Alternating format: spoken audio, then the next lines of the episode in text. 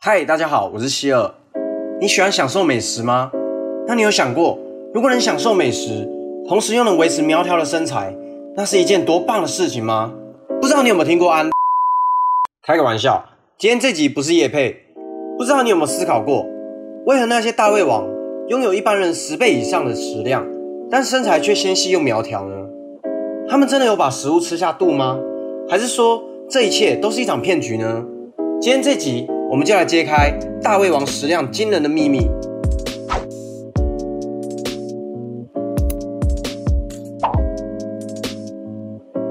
首先，当我们看到那些大胃王在镜头前大快朵颐时，他们是真的能吃下眼前的食物，但却又能保持中等的身材。像是日本最知名的大胃王小林尊，身高一百七十三公分的他，能在十分钟之内吃下六十四点五根热狗，但体重却只有五十七公斤。我相信这个数字应该比在座的许多男性观众朋友们还要瘦，包括我自己。那重点来了，这六十四点五根热狗到底去哪了？一根热狗大约八十八克，六十五点五根热狗相当于五点六公斤。照理来说，按照物质不灭定律，这些食物的重量应该会增加到选手的体重身上吧？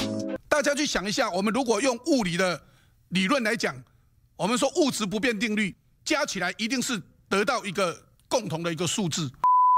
日本电视节目在二零一五年特别请了相关的医师来做研究，并邀请了大胃女王木下佑叶。和另一位与木下身材相当、年纪相符的普通女性进行研究，在进食前记录了他们的胃部影像，可以发现两人胃部的大小并没有太大的差异。接着，请两人在同一时间内吃下一百罐寿司，没过多久，作为对照组的普通女性只吃了十一罐寿司就饱了。而又过了一会，木下将一百罐寿司一粒米都不剩的全吃下肚了。然后医师在比对木下进食后的胃部影像，大胃女王真的名不虚传。木下的胃在进食后膨胀了六十六倍。其实我们的胃就像是一颗气球一样，有很强的弹性和伸缩的空间。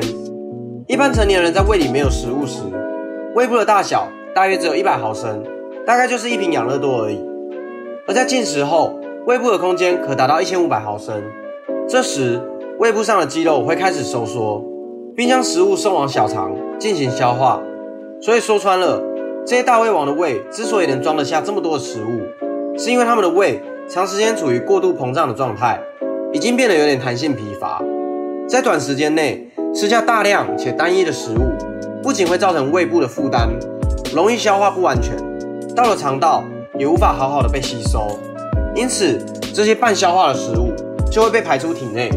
这就是大胃王在吃下很多食物后，却还能不发胖的原因，因为这些热量几乎没有被人体所吸收。而要成为一个大胃王，除了先天上的条件，后天的训练也是很重要的。许多大胃王在一开始会一次喝下大量的液体，以增大胃的容量，还要克服大量进食所带来的不适感。因为当我们的胃部充满食物时，大脑会产生饱足感，告诉我们别再吃了。如果继续进食，就会发生呕吐反射。另外，许多大胃王比赛都是有限时间的，所以进食速度也是比赛的关键之一。必须让喉咙能一次性通过大量的食物，因为这些大胃王通常不怎么咀嚼食物，而是直接将食物吞下。所以在吞咽的过程中，噎到是常有的事。在美国、加拿大和日本，这些大胃王都是经过专业的训练。希望一般人看完这支影片后，千万不要轻易的模仿。那么。除了大胃王这非常人的训练方式，还有没有能享受美食又能拥有健康身材的方法呢？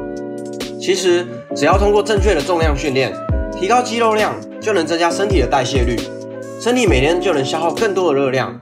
简单来说，想吃多少就要动多少。今天的影片就到这边，想看更多对人生没有帮助的冷知识吗？订阅、按赞、加分享，让我告诉你。我是希尔，我们下次见。